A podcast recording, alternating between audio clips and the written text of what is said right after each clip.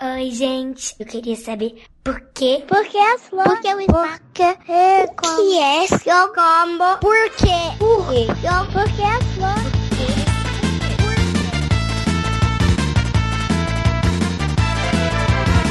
Olá, pequenos ouvintes, sejam bem-vindos ao Psy Kids.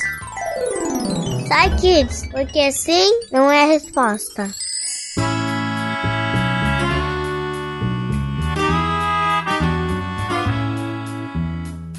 Hoje, aqui no Parquinho do Daviante, eu estou com, com ninguém. Hoje eu vim brincar sozinho aqui. Mas nós temos ótimas perguntas feitas pelo Pedro, pela Mariana e pelo Rafael. E para começar, nós vamos com a pergunta do Pedro, que é uma pergunta que ela é bem básica e bem interessante. Vamos lá.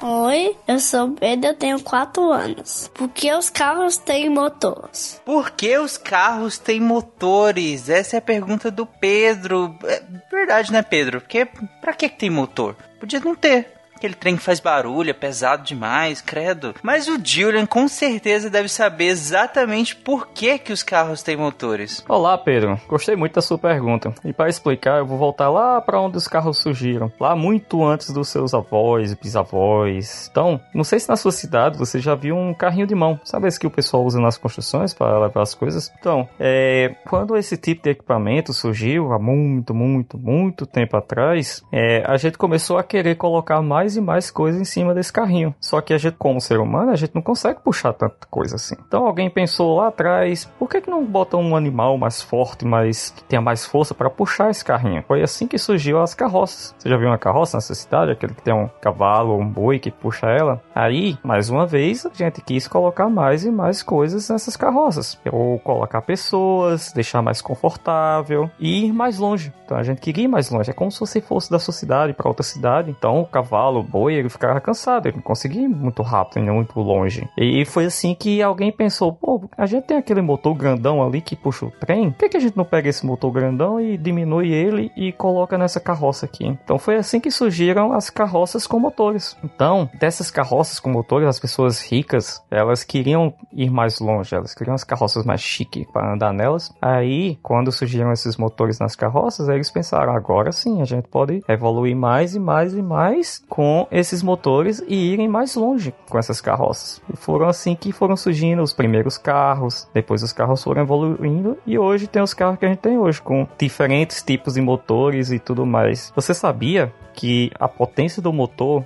até hoje é, é medida como se fossem cavalos? Então tem o, o carro do seu pai aí, digamos que ele tenha 100 cavalos. Então é como se fosse 100 cavalos puxando esse carro. Então até hoje todos os carros eles têm a sua potência medida em cavalos força, tá bom? Espero que tenha ajudado e que tenha respondido sua pergunta e deixado um pouquinho da sua curiosidade. Beleza? Continue perguntando e até a próxima. Abraço. Tá vendo, Pedro? Os carros têm motores para poderem carregar muito mais coisa do que as carroças podiam para poder ir muito mais rápido do que a gente conseguia com os animais ou a gente mesmo correndo e ficar muito mais fácil fazer isso. Imagina na sua cidade, sabe quando você tá andando na rua que tem aquele monte de carro? Imagina se fosse um monte de carroça, cada um com vários cavalos ou bois. Imagina o caos que não seria nessa cidade. Além disso, tadinho dos animais também, de ter que ficar carregando coisa o tempo o dia inteiro, um monte de peso é para lá e para cá. Ainda bem que hoje nós temos os motores, que aí é só ligar o carro e aí a gente pode ir para ou ônibus, né, ou trem também, que aí nós podemos ir para os lugares, tá vendo? A próxima pergunta é uma pergunta que ela é a lógica da pergunta é muito boa. É, ela foi feita pela Mariana de 6 anos. Oi, eu sou Mariana e eu tenho 6 anos e eu nasci em São Paulo.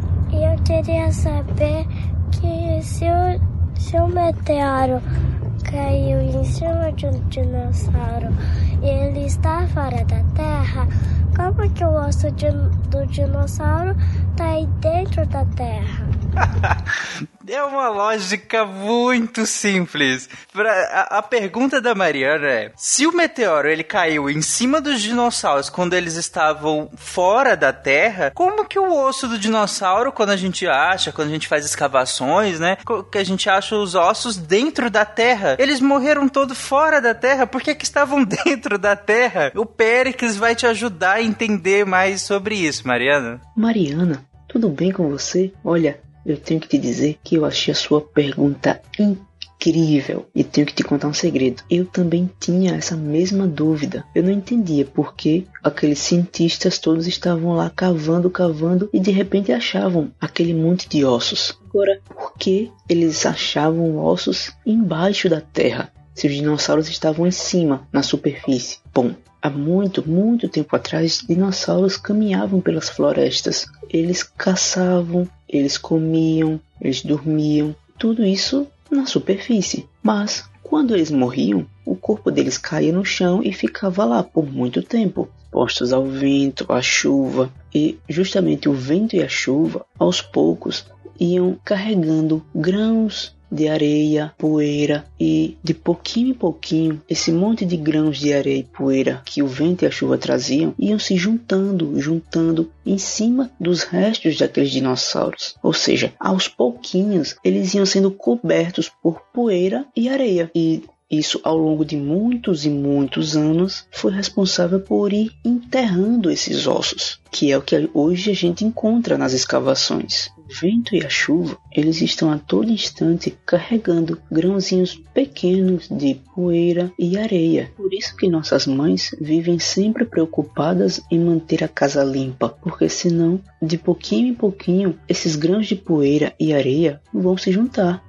e a nossa casa vai ficar muito suja. Espero que eu tenha tirado a sua dúvida, Mariana. Um beijão. Tchau, tchau. Tá vendo, Mariana? É simplesmente por conta do vento, da chuva, de tudo que vai acontecendo no, no, no, clima, esses, esses ossos vão acabar sendo enterrados. Inclusive, tem dinossauros que morreram, por exemplo, dentro da água. Aí, digamos que ele era um dinossauro que acabou morrendo lá, mas aí a gente, hoje a gente acha um, mesmo assim debaixo da terra, porque no lugar onde se tinha esse, aquele tanto de água, hoje nem tem mais, de tanto tempo que se passou de lá para cá, né, desde a extinção dos dinossauros até hoje, tem lugares que era rio e hoje não é mais, tem lugares que não era rio e hoje é rio. Então por isso que às vezes a gente acha né, a, a, ossos de dinossauros debaixo da terra, debaixo da água, em vários tipos de, de vegetações e solos diferentes, porque de lá para cá o planeta Terra mudou muita coisa também na superfície do, do planeta. Acabou sendo ou várias coisas mudando pelo vento, como o Périx falou. O vento traz poeira, traz um monte de coisas. Tem a chuva também, tem todas as, as, tempestades e tudo mais, tudo isso vai modificando a superfície do planeta. E aí acabou enterrando os dinossauros. Então é por isso que eles morreram na superfície, mas hoje nós encontramos eles debaixo da terra. E por fim, nós temos a pergunta do Rafael. A pergunta do Rafael é também uma pergunta daquelas que, que geralmente todas as crianças fazem e os adultos só não fazem esse tipo de pergunta porque os adultos têm vergonha de fazer, mas eles também pensam nesse tipo de pergunta pergunta. Que é aquele tipo de pergunta: ah, qual foi o primeiro isso? Como que aquilo surgiu? Qual foi o primeiro aquilo? Mas vamos lá, vamos lá ouvir a pergunta do Rafael. Oi, Sai Kids. Meu nome é Rafael Teófilo. Eu moro em Nova Lima, eu tenho seis anos e eu queria saber qual foi o primeiro país a ser criado.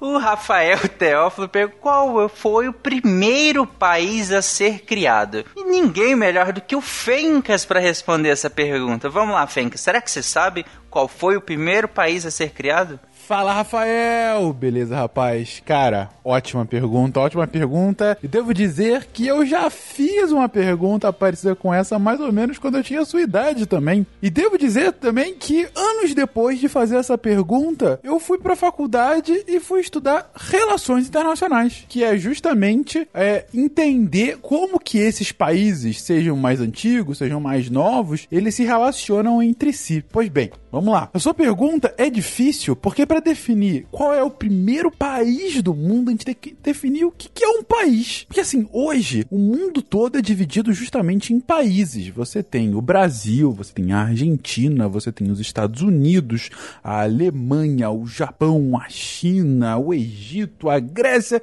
Você tem muitos países. Na verdade, hoje o mundo tem mais ou menos 200 países. Mas essa divisão que a gente tem hoje de país, ela é um pouco mais recente, ela tem alguns séculos. Antigamente não eram bem países que se chamavam, eram mais conhecidos como impérios, reinos, povoados, cidades-estado, entendeu? Então, é, para você falar o que, que, é o primeiro país, é um pouco mais complicado, mas ainda assim eu vou te responder. Pode deixar. Vamos lá. Se você quiser pegar uma definição que é próxima com o que a gente tem hoje, né? Um país que é o que a gente chama de Estado-nação, mas não precisa gravar esse nome, mas um país assim bem formado, o primeiro país do mundo é Portugal. Olha só, realmente, os nossos colonizadores. Portugal é o primeiro país mais ou menos da forma como a gente conhece hoje hoje. Ele foi fundado há alguns séculos atrás. Ele foi formado em, no século XII, no ano de 1139. Claro que ele não era exatamente como é hoje, mas ele é talvez o, o mais próximo com que a gente tem hoje de país. Mas tem outros tipos de países, vamos dizer assim, que é anterior a Portugal e que existem até hoje. Por exemplo, a gente tem os japoneses, eles já eram ah, um, uma espécie de país, era um reino, na verdade, há bem mais tempo que Portugal. Os japoneses já existem uh, como uma, o que a gente chama de nação, já existe como um povo desde 600 antes de Cristo. Então faz muito mais tempo. Os chineses, então, são ainda mais antigos. Eles já existem mais ou menos como nação, putz, há há mais de dois milênios, eles já estão há muito tempo. O Egito, por exemplo, que é formado pelos egípcios, né? Os egípcios já tinham reinos naquela região do Egito há muito, muito tempo, há pelo menos 5, 6 mil anos atrás. Então você vê, tem muito tempo aí desde então. Tem também um, um país bem pequenininho, que é o terceiro menor país da Europa, que se chama San Marino, que também ele é muito antigo. Ele está formado mais ou menos. A população tá lá como uma população única desde 300 a.C. Então você vê assim, realmente tem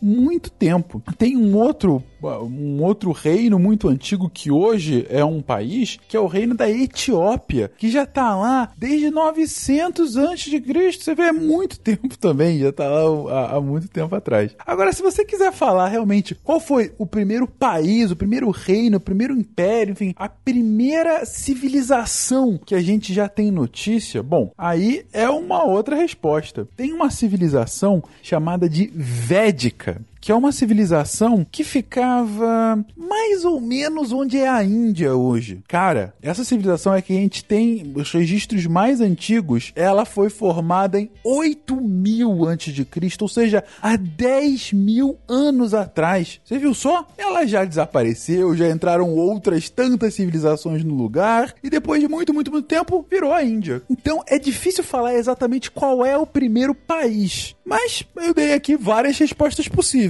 Espero que você goste de uma delas. Um abração, rapaz. Tá vendo, Rafael? Caramba, a resposta foi bem completa do Fencas, porque, como ele falou, depende do que você chama de país. É, se a gente partir do que a gente hoje chama de país, como o Fencas falou, o mais próximo é Portugal, que a gente conhece bem, você vai aprender bem na escola sobre a colonização, quando os portugueses chegaram aqui no Brasil. Mas se nós formos considerar uma civilização, nós temos civilizações super antigas, como essa que é 8 mil anos antes da Era Comum, ou seja, há 10 mil anos atrás. É muito tempo tempo, né? Então aí depende do que você está chamando de país, né? Depende da definição. Mas enfim, Rafael, você pode justamente um dia estudar países, assim como Fencas também foi estudar países. Você pode também, quando você crescer, você pode terminar a escola, ir para a faculdade e vai estudar sobre países, ou fazer estudar histórias do, dos países também, como eles se formaram,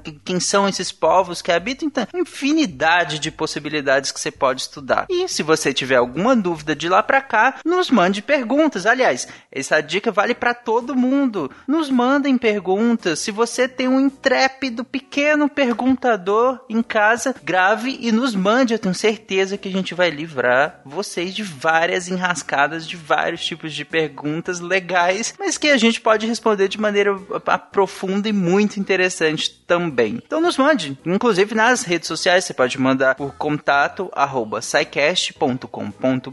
ou por várias redes sociais que o Deviante está, por exemplo, do Twitter também, o Instagram ou, ou qualquer outro, o WhatsApp, se você faz parte do patronato do SciCast, você tá no grupo de, de patronato lá no WhatsApp, você pode mandar pergunta por lá também.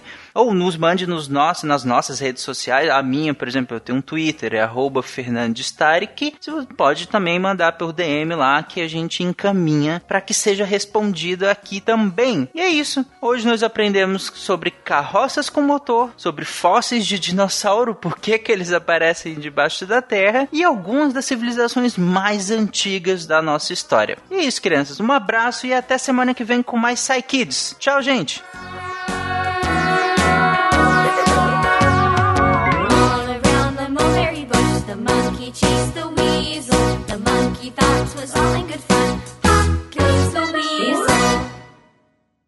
Esse podcast foi editado por Nativa Multimídia.